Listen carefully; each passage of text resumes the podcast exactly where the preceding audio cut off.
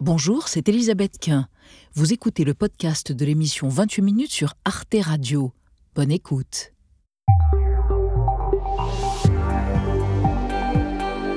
Bonsoir, bienvenue dans 28 minutes et merci de votre fidélité. L'actualité du jour, c'est la porte ouverte officiellement par l'Union européenne à l'Ukraine.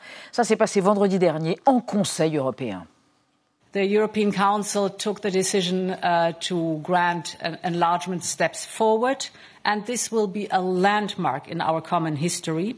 We have decided to open accession negotiations with Ukraine. Oui, mais dans le même temps, l'Europe a refusé une nouvelle aide de 50 milliards d'euros à l'Ukraine à cause du veto du dirigeant hongrois Viktor Orban. Alors est-ce tout de même une victoire politique notable pour l'Ukraine ou l'échec à terme de la contre-offensive militaire représente-t-elle une victoire pour Vladimir Poutine? On en débattra ce soir avant de retrouver dans la dernière partie de l'émission Marie Bonisseau et Xavier Mauduit. Bonsoir, Elisabeth. Bonsoir vous deux. Xavier.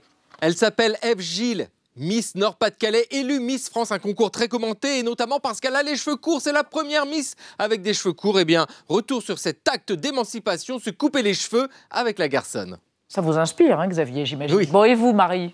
À l'école, on apprend à lire, écrire, compter et désormais à comprendre ce qui se passe dans la tête de l'autre. Des cours d'empathie vont être testés dans 1000 écoles françaises à partir de janvier. Le gouvernement compte là-dessus pour lutter contre le fléau du harcèlement scolaire. À tout à l'heure, les amis. Et pour commencer ce soir, un grand scientifique, un biologiste marin, spécialiste du plancton, ces végétaux et animaux dérivants dans les océans qui absorbent le gaz carbonique et émettent notre oxygène. Il s'appelle Christian Sardet. Il est parti à l'origine de la vie et livre une histoire des cellules, accessible à tous et merveilleusement illustrée, vitale. C'est parti.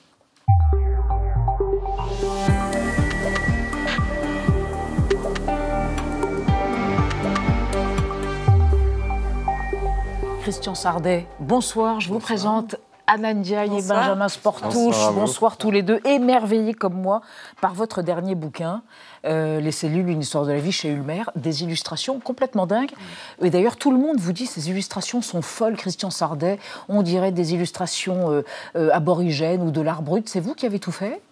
Oui. Mais quel artiste, en plus d'être un scientifique accompli.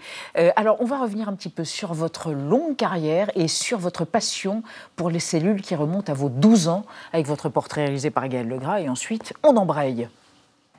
Un microscope, les cellules, le plancton, c'est la règle de 3 de Christian Sardet. En 1958, son grand-père lui offre un microscope. Christian Sardet a 12 ans et il vit à Mel dans le département des Deux-Sèvres. Il n'y avait pas la mer mais il y avait des mares, donc j'ai observé les organismes des mares de mon village avec mon petit microscope. Après un diplôme d'ingénieur biochimiste à Lyon, il part aux États-Unis en 67 où il obtient un doctorat en biochimie comparative à l'université de Berkeley en Californie. De retour en France, il poursuit par un post-doctorat sur la structure des protéines. Dès le début de sa carrière, il est fasciné par les cellules et les embryons. Chercheur au CNRS, pionnier de l'imagerie en Europe, Christian Sardet partage son savoir en créant des dessins animés, des films, un DVD intitulé Au cœur du vivant, la cellule, et même un festival sur les cellules. En 1999, il est conseiller scientifique du documentaire Voyage dans la cellule, intégralement réalisé en images de synthèse. J'ai adopté un code de couleur qui est en fait relié euh, au code de couleur primitif qu'ont utilisé les microscopistes dans les années 80. C'est comme ça que les premiers biologistes les ont vus au microscope. En poste à la station marine de Villefranche-sur-Mer, il consacre une partie de ses travaux au plancton. À partir de 2008, il monte l'expédition Tara Océan. Sur la célèbre goélette, laboratoire flottant, il travaille notamment avec son fils Noé et effectue des milliers de prélèvements aux quatre coins du monde.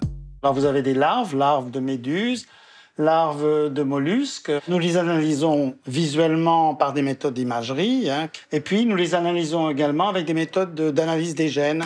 Dans un même souci de transmission, il crée les chroniques du plancton. Plancton vient du grec planctos, qui signifie errer.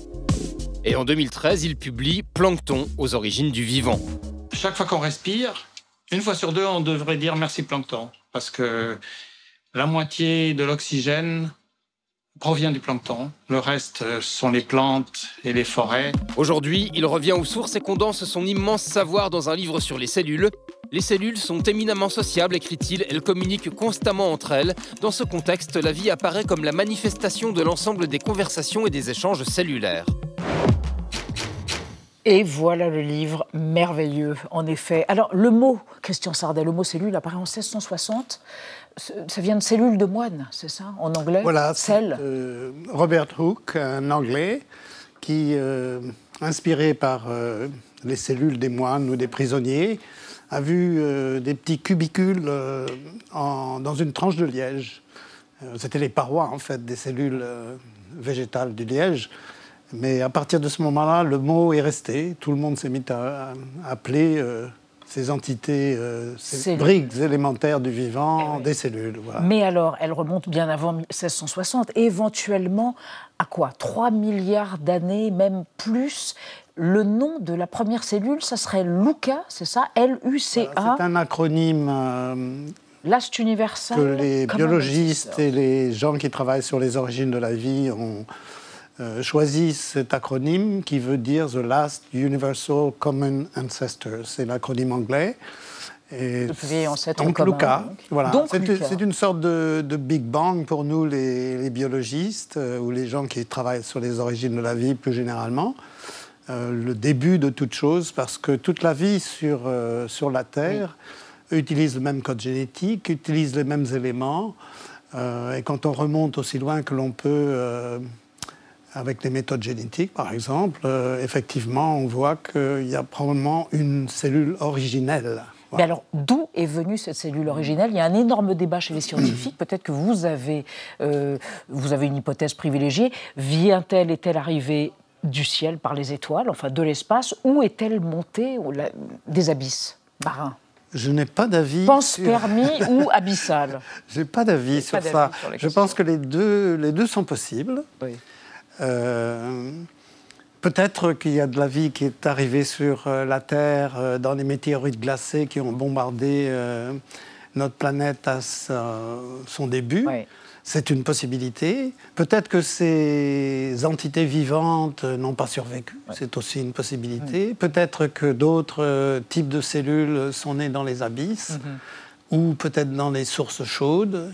Il y a plusieurs hypothèses, mais généralement, on pense que c'est l'assemblage des macromolécules, les protéines, les acides nucléiques, euh, qui, dans des conditions favorables et surtout avec des millions et des millions d'années d'essais et d'évolution, euh, quelque chose s'est mis à vivre. Voilà. Alors, des cellules, il y en a des milliards. Alors, le truc extraordinaire qu'on découvre grâce à votre livre et à vos études, c'est que là, à vue d'œil, vous pesez quoi? 75 kilos, dont 2 kilos euh, d'éléments, d'organismes, de bactéries, euh, de mythes même. Nous avons tous 2 kilos d'organismes vivants dans notre. Nous, corps. nous sommes des écosystèmes ambulants, comme tous les, Pluricellulaires, comme tous les animaux, toutes les plantes aussi. Euh, parce que nous sommes constitués non seulement de cellules humaines, Oui. quelques milliards de cellules humaines, Oui. mais autant de milliards de cellules de bactéries, d'archées, qui ne sont pas bien connues, de levures, De mythes, de micromythes de- autour des pores et de la peau. certains animaux, effectivement. Et de virus qui ne nous rendent pas forcément malades, en fait. Absolument. Et les virus, les virus euh, sont. On, on considère qu'il y a environ 10 à 100 fois plus de virus que de cellules. Donc, ce sont les entités les plus nombreuses, euh, plus petites que les cellules, pas réellement vivantes lorsqu'elles sont en dehors des cellules. Elles se mettent à vivre à l'intérieur des cellules, euh, les, les virus ou les phages, les virus des bactéries. Et donc, euh, on baigne effectivement dans euh, des virus. Et, et certains de ces virus nous ont conféré euh, des gènes qui euh, ont permis des adaptations bénéfiques. Quel virus, par exemple? Ah oui. Eh bien, il y a des virus, par exemple, qui se sont logés dans notre génome. Mhm. Euh, nos ancêtres humains ou même des Ouais. ancêtres animaux Ouais. ont amené ces gènes qui ont permis, par exemple, de faire des placentas Mhm. ou qui ont permis de faire des communications entre les cellules nerveuses. Mhm. Donc, euh, c'est comme une boîte à outils euh, qui a été réutilisée euh, au cours de l'évolution. Mais de Ils même qu'il y y, a, y y des bonnes bactéries aussi. La E. coli qui est dans le, le- Bien les sûr, bien sûr, et les, bien hein, sûr. dans les les- viscères, les- les des bactéries qui nous aident à digérer Oui, nos aliments euh, sont absolument indispensables et aussi euh, elles, en- elles empêchent que des bactéries pathogènes prennent le dessus. Alors, vous vous passionnez pour les cellules. Vous dites d'ailleurs pendant longtemps, elles étaient mal vues à cause du cancer. Ça a changé grâce à des gens comme vous, des biologistes comme vous. Euh, les cellules, la mort est autoprogrammée au cœur des cellules, mais on va voir avec vous, Anna, si euh, il est possible éventuellement de prolonger la vie à travers une sorte de trafic autour de ces cellules. Exactement. Vous allez le dire mieux que moi. Voir ça pour rajeunir d'une dizaine d'années ou bien faire ra- rajeunir ses organes, c'est bientôt possible. Et une équipe de biologistes français basée à Montpellier travaille sur la reprogrammation cellulaire pour lutter contre le vieillissement. Ils se sont inspirés des travaux du japonais Shinya Yamanaka, prix Nobel de médecine en 2012, et ont réussi l'exploit de rajeunir des échantillons de peau grâce à des cellules souches. Alors concrètement, ils ont prélevé des cellules de peau vieillissantes qu'ils ont converties en cellules souches avant de les retransformer en cellules de la peau. Donc ça, c'est pour la version simplifiée. Mais ce qui est sûr, c'est qu'à la suite de cette opération, ils ont constaté que les cellules obtenues avaient rajeuni. Cette découverte, elle a ensuite été testée sur des souris. Et là encore, les résultats sont encourageants. La reprogrammation de ces cellules a permis de gagner à chaque fois jusqu'à 30% de vie en bonne santé tout en supprimant euh, les pathologies du vieillissement. Christian Sardet, on n'a jamais été aussi proche de la jeunesse éternelle. Hmm, Je, je me méfierais de ce genre de, de conclusion hâtive. euh, parce qu'en fait, Oui. euh, des cellules qui, par exemple, les- les- quand on met des cellules en culture, euh, si on mettait vos cellules en culture euh, dans une boîte de pétri, euh, elles se diviseraient 40, 50 fois, et puis il y aurait ce qu'on appelle une mort programmée, une sorte de suicide cellulaire. Euh, par contre, les cellules cancéreuses euh, vont continuer à se diviser. Zut. Donc, euh, lorsqu'on touche à ces phénomènes, évidemment, euh, il y a le problème potentiel de cellules euh, Mm. transformées, cancéreuses. Donc, euh, je crois qu'il faut vraiment Restez faire prudent. très attention Ouais. avec ces, Une conclusions. Une dernière question, Christian Sardet. On vous a vu dans, le, dans votre portrait à l'instant euh, dire merci plancton après avoir pris une grande respiration. Vous êtes un spécialiste du plancton. Vous avez étudié le plancton partout dans les océans pendant des décennies. Le plancton, les gens l'oublient ou ne le savent pas. On, le, on se le redit grâce à vous. Une respiration sur deux de nous autres êtres humains, c'est grâce au plancton qui absorbe le CO2 et qui rejette de l'oxygène. Comment va le plancton? Ben, Je pense qu'il va bien, mais euh, on n'en sait pas suffisamment pour avoir euh, une, pour dire de façon dé- définitive s'il y a un problème avec le réchauffement climatique et donc le plancton. Euh, mais les études oc- océanographiques, il y a beaucoup d'études océanographiques en cours pour essayer de déterminer, en particulier quand les masses d'eau, par exemple, euh, changent euh, ou stagnent, ou ne se mélangent plus comme Oui. elles se mélangeaient avant avec des changements de température. Quelles, quelles sont les Quelles conséquences incidences sur sur, le plancton? sur le plancton? Euh, les microparticules de plastique aussi, Aussi. pourraient avoir un, une- une, euh, Un effet. un effet sur, euh, sur des organismes qui mangent des petits morceaux euh, en pensant que c'est de la nourriture, parce qu'elles se couvrent de vie, euh, ces petits morceaux de plastique. Donc, euh, ça, c'est des choses qu'il faut vraiment étudier de près. On n'a pas une vue très, très globale de tout ce qui se passe, euh, donc on a besoin de le, de savoir. Très bien. Et encore une fois, même les méduses appartiennent au plancton. Il ne faut pas leur filer des coups de pied. La méduse, vous respirez grâce à elle. Il faut se le redire. Et les virus. Et les virus, voilà, voilà, réhabilitons toutes ces cellules. Christian Sardet, nous sommes des holobiontes. Merci d'être venu sur Merci le plateau de vous. 28 minutes. Les cellules, livre merveilleux et fort instructif pour tout le monde. Il faut juste se concentrer aux éditions Ulmer. Merci encore et on bien. passe à notre débat sur l'accélération de l'agenda européen pour l'Ukraine. Les 27 pays membres de l'Union européenne ont officiellement ouvert vendredi dernier les négociations pour l'adhésion du pays agressé et martyrisé par la Russie depuis bientôt deux ans. Mais dans le même temps, l'Europe a bloqué une nouvelle enveloppe financière pour l'aide militaire à Kiev. Alors faut-il célébrer une victoire politique pour l'Ukraine ou redouter une possible défaite sur le plan militaire? On en parle après la mise au point de Sandrine Le Calvez.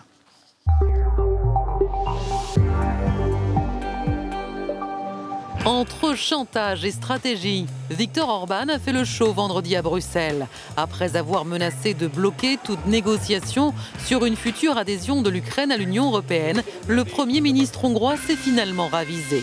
Il a quitté la pièce, donc il n'a pas utilisé son droit de veto. C'est le chancelier allemand Olaf Scholz qui le lui a suggéré. Je pense que c'était la bonne décision. Bien joué. Ce tour de passe-passe a permis aux États membres d'ouvrir officiellement les négociations pour l'adhésion de l'Ukraine. Cette décision est un signal très fort, un signal d'espoir, un signal de confiance, parce que nous sommes absolument convaincus que l'élargissement est un investissement dans la paix, la sécurité et la prospérité. Mais quelques heures plus tard, Viktor Orban a refait parler de lui en bloquant cette fois l'octroi d'une enveloppe de 50 milliards d'euros à l'Ukraine. Emmanuel Macron a haussé le ton. J'attends de Viktor Orban dans les prochains mois qu'il se comporte en Européen et qu'il ne prenne pas en otage les avancées politiques. Pour l'Ukraine, c'est un revers, d'autant que Volodymyr Zelensky attend en vain une nouvelle aide militaire américaine pour financer la guerre contre la Russie. Sur le front, les armes manquent, le doute s'installe, tandis que Vladimir Poutine, lui, affiche sa confiance en sa prochaine victoire. Sur presque tout le long de la ligne de front, nos forces armées, pour le dire modestement, améliorent leur position. Nos troupes sont actives. Alors que faut-il retenir du week-end? La victoire politique de l'Ukraine, officiellement candidate à l'adhésion à l'UE, ou les difficultés militaires de Kiev face à Moscou? Jusqu'où l'Europe peut-elle soutenir les Ukrainiens? Nos trois invités sont Georgina Wright, bonsoir madame, directrice adjointe des études internationales à l'Institut Montaigne.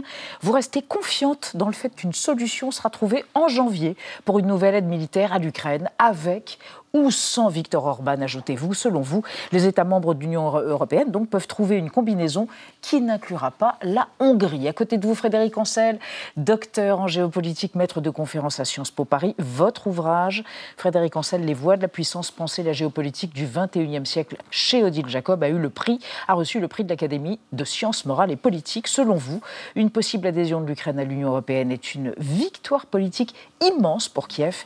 Il en était hors de question c'est vrai, avant la guerre, et vous ne croyez pas au veto hongrois, à chaque fois que Orban menace de bloquer, il finit par s'abstenir. Moins optimiste sera peut-être Patricia Alémonière. Bonsoir Madame, grand reporter, spécialiste des questions internationales. Votre livre, votre essai, Au cœur du chaos, est paru chez Artaud. Selon vous, Volodymyr Zelensky rentre à Kiev avec un espoir d'adhésion à l'Union européenne, mais il rentre avec un porte-monnaie à moitié vide, sans les aides financières et militaires promises. Et c'est une petite victoire pour Vladimir Poutine. Et on démarre ce débat avec la phrase du jour. La déclaration du jour, c'est celle de Volodymyr Zelensky. C'est une victoire pour l'Ukraine, une victoire pour toute l'Europe une victoire qui motive, inspire et rend plus fort, écrit-il sur X, ex-Twitter. Des mots du président ukrainien donc pour célébrer l'ouverture officielle de l'adhésion de l'Ukraine à l'Union européenne. Frédéric Ancel, c'est une victoire politique incontestable pour Zelensky Non seulement c'est une victoire politique incontestable, lui qui avait euh, annoncé au président américain il y a presque deux ans de cela, au début de l'invasion euh, russe, qu'il n'avait pas besoin de taxi, mais de chars. Donc là, on a quand même quelqu'un qui manifestement euh, a assumé, assume très bien des, habits qu'ici on appellerait de, de, gauliens. Son régime est resté en place. Il a conservé 80% de son territoire, au mmh. jour d'aujourd'hui en tout cas. Hein. C'est pas négligeable face à une armée russe qu'on disait à juste titre à l'époque, en principe, l'une des plus puissantes au monde. C'est une victoire aussi économique. En fait, j'ai envie de dire que c'est surtout une victoire économique, puisque l'Ukraine est un pays délabré, mais la perspective d'entrée dans l'Union européenne, évidemment, comme d'ailleurs ça s'est produit pour tous les membres qui sont entrés dans l'Union européenne. Il faut se souvenir que la Grèce, l'Espagne et le Portugal, dans les années 80, sont des pays du tiers-monde à l'époque. Donc ça, tout ça, oui, mais attention, rentrer dans l'Union européenne, c'est pas rentrer dans l'OTAN. L'Union européenne, je ne cesse de le dire, je pense que c'est important d'insister là-dessus, a une vocation essentiellement économique, normative, financière, c'est déjà beaucoup, c'est formidable. mais pas militaire. Patricia en même temps, l'Ukraine va entrer euh, dans l'Union européenne, mais quelle Ukraine? Est-ce que c'est celle amputée des territoires annexés par les Russes, ce qui ne serait pas la même chose tout de même? Effectivement, c'est pas la même chose, mais d'abord, l'Ukraine va rentrer, mais quand? Hein, se pose la question du camp parce que non, seulement il faut effectivement que euh, le traité enfin, les, États membres de l'Europe acceptent l'Ukraine. Ça, ça va être su- sujet de négociation. Et puis en plus, après, il faut effectivement. Pour remplir des critères. Ouais, il faut ça remplir les critères. Donc Mm. c'est un long processus, Mm. 10 ans Ouais. pour, euh, pour tous les autres pays euh, qui nous ont rejoints progressivement. Mais une fois qu'on a rempli ces, ces- ces critères, il y a en plus un autre processus. Les États valident en réunion au sein de l'E- de l'Union européenne. Et après, et après, les parlements valident de chaque État. Ah oui. Donc les parlements, imaginez-vous, Orban euh, a beaucoup de temps euh, devant lui euh, pour bloquer encore ces négociations si besoin. Donc je suis effectivement moins optimiste et je crois que Vladimir Poutine, qui vient aussi de se satisfaire des élections en Serbie, en Serbie si je ne me trompe pas, encore quelqu'un qui est dans son entourage en tout cas, eh bien Vladimir Poutine ne peut que se pas se réjouir, mais en tout cas, il s'est monté très satisfait. Oui, et Georgina White, comment on peut être sûr qu'il n'y aura pas de retour en arrière sur cette euh, démarche d'adhésion? De l'Ukraine On ne peut jamais être sûr. Euh, c'est un peu la, la constante de l'Union européenne. Ça va mettre du temps, ça c'est absolument clair. Il y a un nombre de critères euh, absolument euh, enfin, énorme que Ah oui.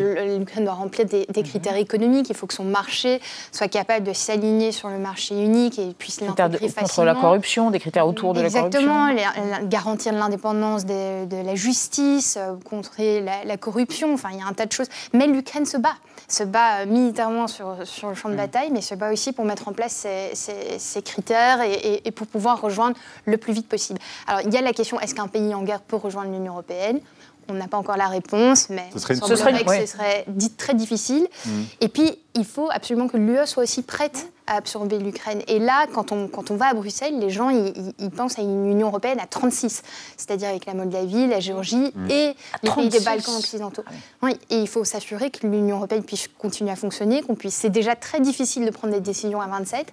En prendre un 36, ça risque d'être encore plus difficile. C'est pour ça que le président français euh, s'est permis de dire qu'il n'y aurait pas forcément. Il faudrait revoir les règles Mm. La de fonctionnement à l'intérieur de l'Europe parce que ça deviendrait ingérable à Ouais. 36. Et puis, faut-il faut aussi encore que Viktor Orban eh ben, euh, ne s'oppose pas, parce que pour l'instant, il ne s'est pas opposé à ce début de processus d'adhésion, mais il, n'a pas, il a dit que c'était un oui provisoire. Écoutez le Premier ministre hongrois.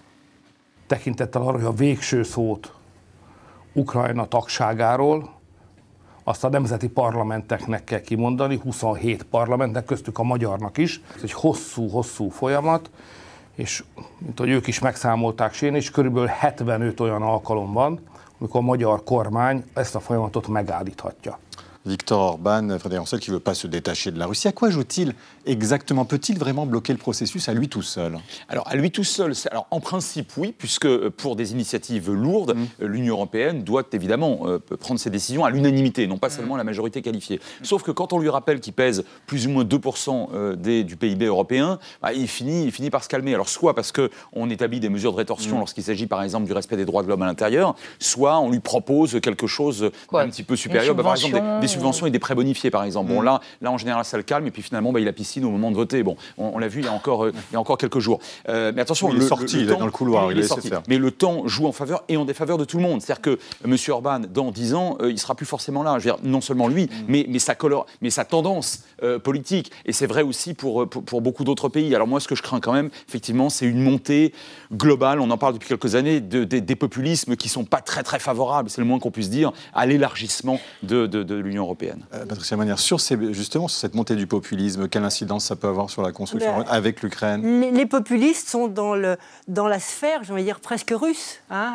Donc, euh, euh, si la Serbie bascule, la Slovaquie a basculé, euh, enfin, la Serbie a déjà basculé, euh, la Slovaquie a basculé. Et on voit les élections en Allemagne, les dernières élections, c'est l'AFD qui a pris une petite, une grosse ville importante. allemande. Mm. Donc, euh, et euh, je ne parle pas aussi de ce qui s'est passé euh, aux Pays-Bas, Mm. n'est-ce pas Alors, En revanche, pardon, en revanche en. Italie, les populistes sont arrivés au pouvoir, et là, euh, a priori, Bah, Mme les- est plutôt atlantiste. Oui, parce que Meloni, Mélanie a toujours été atlantiste, effectivement. C'est le, euh, c'est le seul bémol qu'on peut dire. Mais il y a, il y a un mouvement global et, et, et ce, que, ce que joue Poutine avec ses États aussi, c'est encore le temps.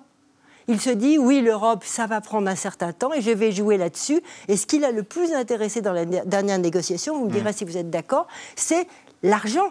Alors l'argent, il est pour 2024 et après, mais l'argent ne vient pas. On va, on va en parler dans un instant. Et on peut rappeler à propos de Vladimir Poutine qu'ayant modifié la Constitution, il peut être au pouvoir jusqu'en 2037, je crois. Alors on va, on va regarder une archive parce qu'on se demande euh, peut-être que d'ici quelques années, il y aura des regrets quant à cet élargissement, comme il y en a peut-être eu après l'élargissement de 2004, où d'ailleurs la Hongrie a été incluse dans l'Union européenne. Regardez, notre archive date de précisément 2004. 25 drapeaux hissés au plus haut dans le ciel irlandais, l'image restera le symbole de ce 1er mai au son de l'hymne à la joie, l'hymne européen.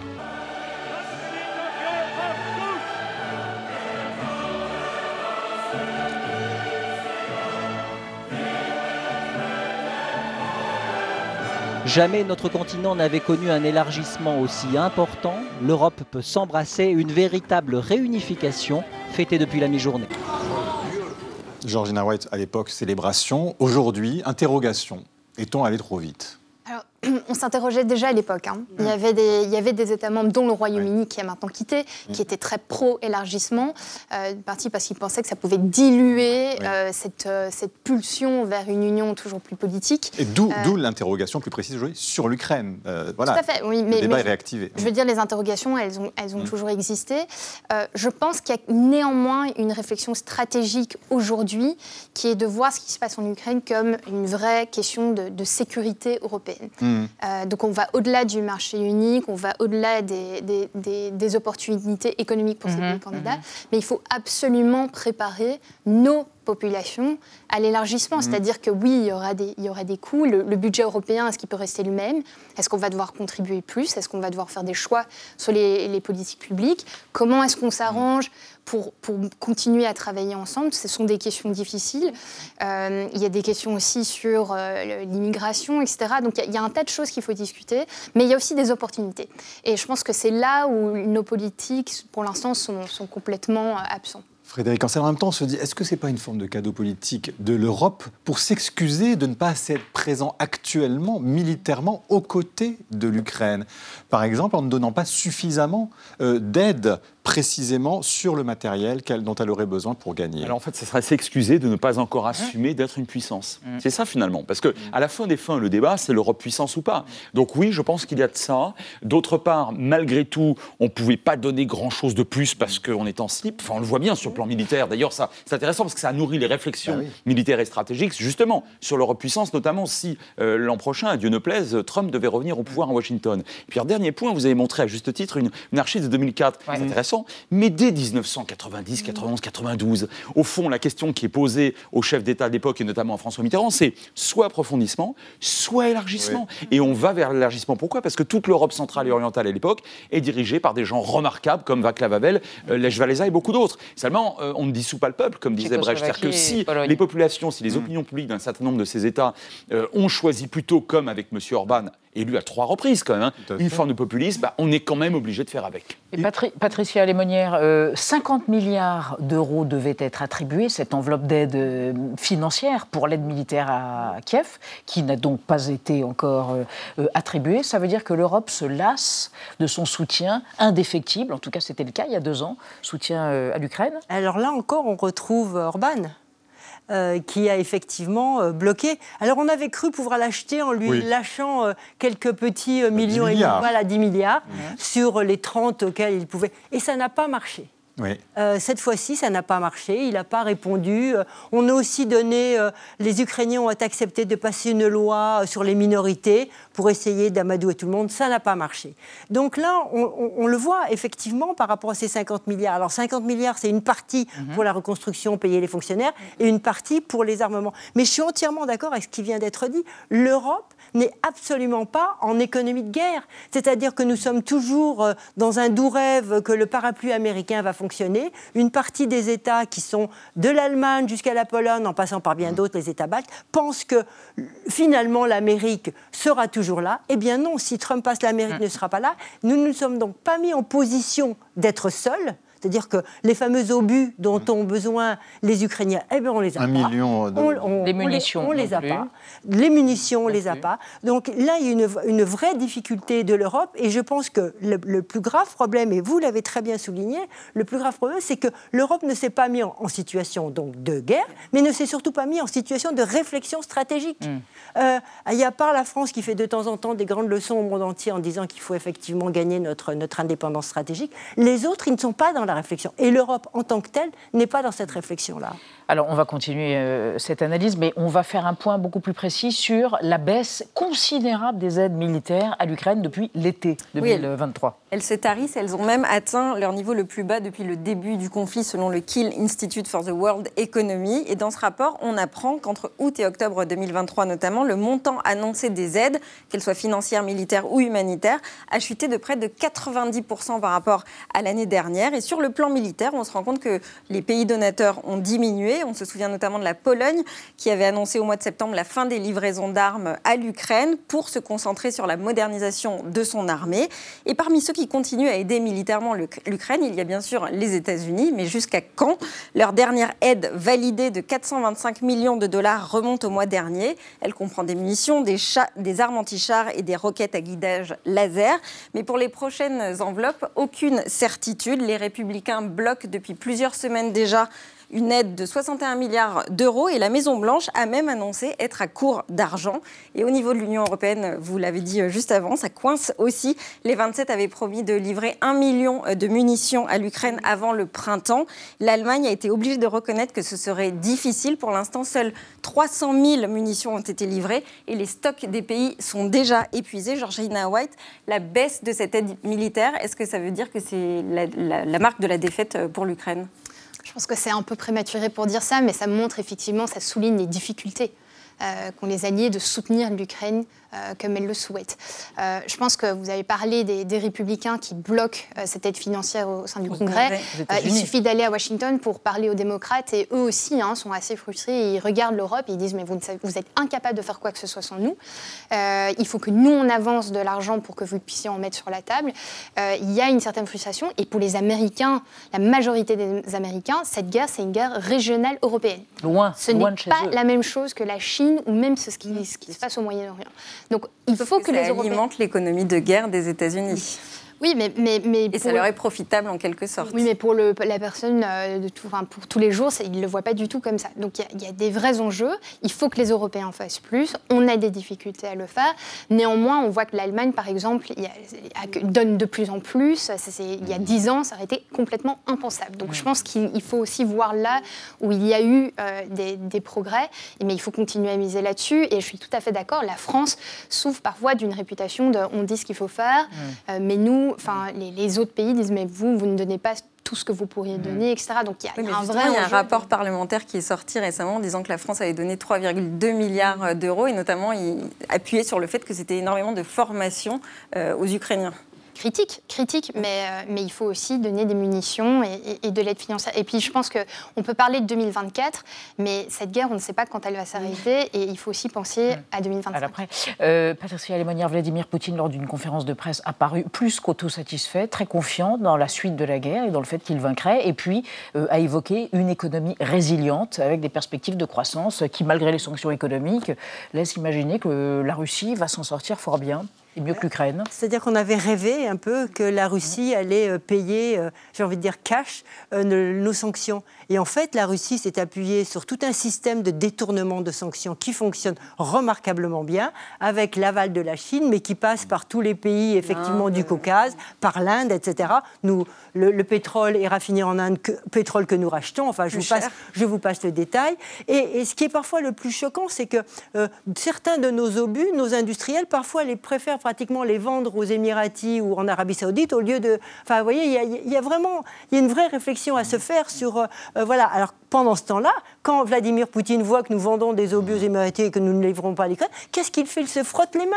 Ouais. Il, il est, ça, ça va dans son sens. Donc, l'économie est résiliente. Et puis, quand vous êtes un dictateur, c'est assez facile, ou un pouvoir fort, c'est assez facile de faire taire la contestation. Un, par euh, effectivement une massification de l'information que dans un sens. 20 000 interpellations. Voilà. Et deuxièmement, les interpellations et puis l'envoi en colonie de vacances où vous êtes, euh, bah, vous ne ressortez pas tout de suite. Tout quoi. Frédéric Ancel, en même temps, euh, c'est vrai qu'on a l'impression qu'avec cette confiance de, de- de Vladimir Poutine, ça se ressent même en France. Quand Emmanuel Macron dit il y a quelques jours, j'ai toujours le même numéro de téléphone, le même numéro de portable, Vladimir Poutine peut m'appeler quand il veut pour me proposer une, une alternative de paix. Surprenant tout de même. C'est à moitié surprenant. Ce qui n'est pas surprenant, c'est qu'à la fin des fins de cette crise, il y aura, qu'on le veuille ou pas, un cessez-le-feu. D'une façon ou d'une autre, il y aura un game over. Et là, bah, on fera le bilan de, euh, voilà, de, de la, de, de la conquête russe pour l'instant. Territoriale. 20% de territoire voilà, ukrainien, des- un bilan économique, politique, etc. Mais il y a bien un moment où il faudra discuter. C'est très désagréable à dire. hein. Mais, et, et à ce moment-là, il vaut mieux, tant qu'à faire, que ce soit éventuellement le président français ou en tout cas un président ou un chef d'État européen, plutôt que seulement, exclusivement, un président américain. Pardon, Surtout si on, misait aussi à un moment donné sur une victoire de l'Ukraine, tout simplement. Là, aujourd'hui, on se dit qu'il peut y avoir compromis. Alors, Alors, on a, on a Eh oui, mais alors ça rejoint ce que, vous, euh, ce que vous disiez tout à l'heure. C'est-à-dire qu'on est allé depuis le début de la guerre au secours des victoires ukrainiennes. Tout à l'heure, vous avez évoqué août et euh, de, de août à, à novembre Ouais, ouais. avec une chute. Oui, Chute de l'aide. C'est le moment de l'échec de, De la, la contre-offensive contre-offensive. ukrainienne. Hmm, Patricia. Lémonière. Oui, euh, ce qui est important, c'est qu'on voit qu'il y a une autre analyse qui est en train de se faire à Washington, et j'aimerais bien que vous, vous appuyiez mon discours dans un sens ou dans un autre. On a l'impression que les Américains demandent aujourd'hui aux Ukrainiens, allez, c'est fini les contre-offensives, on n'aura pas les moyens de vous apporter ce qu'il faut sur un plan militaire, donc mettez-vous, faites de la défensive. Et donc, construisez des barrages pour empêcher les Russes d'avancer. Si c'est ça la perspective, ça veut dire quoi? Qu'on va geler le front comme il des en années 94 Et donc, on va, tous ces morts pour rien pratiquement. Et donc, c'est la vraie question qui se pose. Est-ce que c'est la nouvelle stratégie américaine? Est-ce que c'est pour attendre que les élections se passent? Et si c'est ça, eh bien, ça veut dire qu'on parle d'une guerre encore de Alors, deux ans supplémentaires. Est-ce que c'est une période d'attente, justement, imposée par les États-Unis, peut-être dans l'attente donc, des, élections, euh, des élections américaines? Les Américains veulent davantage se de stratégie en renforçant leur présence, a-t-on appris, auprès de l'état-major ukrainien, pour leur dire plutôt consolidez ce que vous allez, n'allez pas plus loin. Ce que vous avez, n'allez pas plus loin. Alors, c'est certainement pas unanime, mais je vous rejoins complètement qu'il y a beaucoup de gens à Washington qui pensent comme ça. Ah oui. En fait, il y a deux moments très importants en 2024 pour les Américains. Leur élection en novembre et le sommet de l'OTAN à Washington en juin. Pour Biden, arriver à se, se- organiser ce sommet et ne pas avoir de percée sur la guerre en Ukraine, ça pourrait lui coûter un Son petit élection peu dans, les- dans son Un élection. peu. Mm. Il faut qu'on puisse bouger, il faut qu'on montre qu'il y ait du, du mouvement euh, et qu'il y ait une percée euh, d'une façon ou d'une autre. Et je suis tout à fait d'accord, il faut qu'on puisse parler euh, d'un- cessez-le-feu. Euh, la question est de savoir qui est autour de la table. Les Ukrainiens ont été très clairs, c'est entre nous et les Russes, avec éventuellement Washington à côté. Mm. Personne d'autre autour de la table. Hmm. Mais Frédéric Ancel, tout de même, au final, on se dit, l'Europe n'est pas une Europe de, de la défense. On a toujours, depuis des années, cette même interrogation. Ah, vous et donc cette, cette- cette faiblesse qui fait qu'on est dépendant des États-Unis sur le tempo militaire Quand on n'est pas les plus forts, il faut être les plus sages. Moi, euh, tout à l'heure, je, je rejoins tout à fait ce qu'a ce qu'a dit Patricia tout à l'heure. Au fond, et je vais même plus loin, on est seul. Je veux dire, la France aujourd'hui, en tout cas, avec euh, le- la position d'Emmanuel Macron, est seule dans la perspective d'une Europe puissance. Aucun autre des 28 membres de l'Union européenne n'accepte ça. Les autres préfèrent rester sous le parapluie américain. Eh bien, merci à tous les trois d'avoir exploré avec nous la question du jour autour de cette situation très ambivalente dans laquelle se trouve l'Ukraine, euh, à la fois une victoire politique par rapport à l'Union européenne et hantée par une sorte de glaciation, voire d'échec de sa contre-offensive militaire. On reste dans l'actualité, merci encore. On reste dans l'actualité avec Marie Bonisseau et Xavier Maudu. On va évoquer euh, l'élection d'une Miss France à poil court, une révolution paraît-il, et l'expérimentation des cours d'empathie qui se préparent pour 2014 dans 1000 écoles. Ça n'est plus 100, c'est 1000 écoles françaises. Empathie contre le harcèlement, évidemment. Mais d'abord, les mots vedettes de l'actualité repérés par Thibonol ce soir. Consentement, c'est une notion qui divise en ce moment même les députés européens dans des discussions très âpres. C'est entendu. On parle de consentement, de non-consentement. Consentement à un acte sexuel. Le consentement. La transmission de notions clés telles que le respect et le consentement. Qu'est-ce que ça veut dire? Exactement ce que ça dit. Merci de m'en dire un peu plus. Entendu. La vie secrète des mots vedettes. Consentement, dérivé du latin cum sentire, penser avec, désigne l'action de donner son accord et implique d'être en mesure de le faire. En matière de sexualité, si le consentement des partenaires est fondamental, il ne figure pas dans la loi française. La Commission européenne a proposé un texte pour qualifier de viol les actes sexuels non consentis. Alors que chaque année, plus de 100 000 viols sont enregistrés dans l'UE et qu'une Européenne sur 20 a déjà signalé avoir été violée, la proposition européenne qui s'articule autour de l'approche dite « seul un oui est un oui » veut harmoniser la définition du viol et les peines encourues. Mais plusieurs États membres, dont la France, s'y opposent. La proposition européenne définit un viol comme un rapport sexuel sans consentement, tandis qu'en France, il s'agit d'un acte sexuel commis sous la menace, la contrainte, la surprise ou la violence. Selon la ministre concernée, intégrer la notion de consentement serait moins disant et moins protecteur pour les victimes. Pour les opposants au projet européen, le droit français a l'avantage de mettre en avant la responsabilité de celui qui commet le crime. Il y a viol en raison de l'intention du violeur, pas du comportement de la victime. En Angleterre, où la notion de consentement fonde la définition légale du viol, à peine 1% de ceux-ci aboutissent à une condamnation. En France, en 2020, 112 000 adultes ont déclaré à l'INSEE avoir subi un viol ou une tentative, mais seulement 4 640 cas ont été signalés à la police, donnant lieu à 732 condamnations. Plutôt qu'introduire le consentement dans la loi, une célèbre féministe propose de faire du viol un crime d'inégalité, quand celle-ci est un moyen de coercition. Qui ne dit mot, ne dit rien, et c'est tout. Drôlement bien résumé, Thibault. Bonsoir Marie. Bonsoir. Bonsoir Monsieur Mauduit. Bonsoir Elisabeth. Alors Miss France 2024, j'ouvre les guillemets, une diversité qui progresse à tout petit pas. Je ferme les guillemets, c'était ce qu'a écrit le journal Le Monde. Alors c'est pourquoi? Euh, Elle s'appelle Eve Gilles, elle est Miss Nord-Pas-de-Calais et donc Miss France pour la première fois et elle a les poils courts. Oui, c'est ça, les cheveux courts. Eh ben voilà. Et c'est dingue ça. Bah et oui. vous, euh, bah forcément, euh, ça vous fait quelque chose au cœur. Bon, et alors du coup, nous allons évoquer les femmes des années 20, les garçons et les flappers. Mais c'est ça, en 1924, la France entière fredonne une chanson créée par Dréan à l'Alhambra, salle de spectacle à Paris. Paroles de Vincent Telly, musique de René Mercier. La chanson raconte un homme qui a la surprise chanté. au moment où il voit sa femme ôter gentiment son chapeau, qu'elle s'était fait couper les cheveux. Je m'aperçus tout aussitôt qu'elle s'était fait couper les cheveux comme une petite fille gentille. Elle s'était fait couper les cheveux en se disant ça m'ira beaucoup mieux. Eh oui, décision radicale, se couper les cheveux pour être à la mode commode. Le mari furibond va se plaindre à sa belle-mère et là, ah, elle s'est fait couper les cheveux elle aussi. Vite, Eh vite, ben il va voilà. voir la grand-mère, elle aussi, elles se sont toutes fait couper les cheveux. Eh ben oui, c'est la mode garçonne, hein, du Et fameux bouquin. La Garçonne, roman. le roman de Victor Marguerite, publication en 1922, véritable scandale. Il présente une femme émancipée, libre, autonome, qui veut être à l'égal des hommes. Parce que au sortir de la seconde, Première Guerre mondiale, au sortir de cette Première Guerre mondiale, il n'est pas possible aux femmes d'accepter la place que la société patriarcale leur assigne. Ça fait des dizaines d'années qu'elles se battent pour leurs droits. Et puis, il y a tout le boulot qu'elles ont fait pendant la Première Guerre mondiale. Et là, eh bien, on décide de se couper les cheveux parce que ça veut dire que dès lors, elles maîtrisent leur silhouette. Vous voyez, une coupe comme un garçon, et ça va encore plus loin, elles sont maîtresses de leur corps. Coco Chanel, Colette, Mistinguette, Star, s'il en est, se présentent les cheveux courts au risque de s'attirer des critiques. Alors, critiques particulièrement viriles, hein, on parle de garçonnisme, et puis certains s'en amusent. Et oui, alors voilà, elle a laissé repousser ses cheveux, c'est ce que chante la même année 1924 Mayol. Mayol, interprète inoubliable de La Pimpolaise et de Viens Poupoule. Non mais faut le dire. Il faut le dire, faut le préciser, faut le rappeler même. Et vous avez Miss Tinguette qui, elle aussi, se saisit du sujet. Et elle s'en amuse. Elle chante en 1925. Donc oui, on est toujours dans ces années-là. Depuis que j'ai coupé mes cheveux. Et là, elle raconte que depuis qu'elle a coupé ses cheveux, les hommes ne la regardent plus dans la rue. Non, on l'aborde plus, on la séduit plus. Mais il faut comprendre le sous-texte. On la laisse tranquille.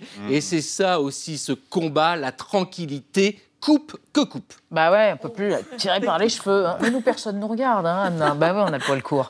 Merci, cher Xavier. Alors, Marie, la Première ministre Elisabeth Borne l'avait annoncé comme la priorité absolue de la rentrée, la rentrée 2023, la lutte contre le harcèlement scolaire. Une mesure mise en œuvre à partir de janvier prochain. 1000 écoles vont tester des cours d'empathie pour les élèves. Et ça sera étendu à tous les établissements en septembre. Et c'est aussi ça, mais de manière beaucoup plus grave, une révolution.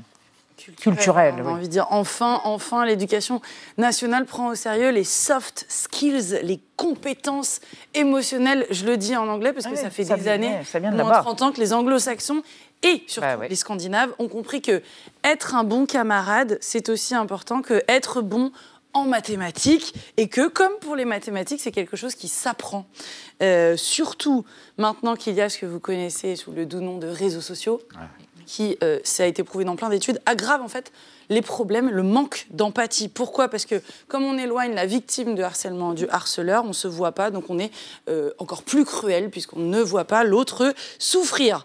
Bienvenue dans cette société en 2023. Contre ça, le modèle absolu, c'est le Danemark, où les cours d'empathie sont obligatoires depuis des années, de 6 à 16 ans. Ils ont une heure de cours d'empathie par semaine, avec des résultats probants. L'idée, c'est évidemment pas de marteler théoriquement, il faut être gentil avec les uns, euh, les autres, les enfants. Non, ça marche pas. Il faut mettre la classe dans des situations collectives, euh, des, tra- des travaux de groupe, des jeux de rôle. Voilà, on va, on, va se, on va se parler, on va se mettre dans des situations, en fait, pour d'abord faire prendre con- conscience aux tout petits enfants qui ne sont pas au courant de ça, que l'autre peut penser autrement que soi. Ça déjà, il faut comprendre et il faut se dire que c'est pas grave. Ensuite, il faut apprendre à euh, nommer et gérer ses émotions. Ça aussi, c'est tout nouveau pour certains. La colère, la tristesse, la frustration. Il y a le psychiatre Serge, Serge Tisseron qui rappelle dans Le Monde que ceux qui savent se contrôler, contrôler leurs propres émotions, vont être moins agressifs et puis surtout, ils vont être plus soucieux de l'autre. Ça a été montré, ça aussi. Et enfin, Serge Tisseron toujours, il faut comprendre que le harcèlement, le harcèlement ça se fait à trois. Il y a la victime, il y a le harceleur, et puis il y a toutes les personnes autour. Il y a les témoins. Dénoncer une situation de harcèlement, ce n'est pas la honte. Au contraire, c'est faire preuve d'empathie. Cette nouvelle super compétence euh, qui va casser cet effet de meute qui est indissociable du harcèlement. En gros, il faut changer la culture de groupe. Ça paraît d'une banalité confondante ce que je vous raconte, mais en France, c'est vrai qu'on n'a pas eu trop le temps de s'y intéresser jusque-là parce qu'on a longtemps vu l'enfant euh, comme un apprenant plus qu'une personne à part entière qui a le droit au bien-être. D'ailleurs, le dernier, ce qu'on a appelé le courrier de la honte, écrit par le rectorat de Versailles et envoyé aux parents de Nicole à 15 ans, qui a mis fin euh, à ses jours à Poissy, c'était en septembre dernier. Une lettre d'une froideur euh, administrative ultra choquante. Euh, ce courrier a fait que souligner les problèmes d'empathie, justement, qui plombent notre système français. On en est à 1 million d'enfants euh, victimes de harcèlement scolaire sur les trois dernières années. Le chiffre est d'Elisabeth Borne. Il était temps d'en faire un vrai sujet intégré en tant que tel au programme scolaire. Eh ben, bravo, il faut oublier les zéros sociaux, comme on dit, pour devenir sociable. hein. voilà. Merci à tous, à demain, 20h05, tchuss.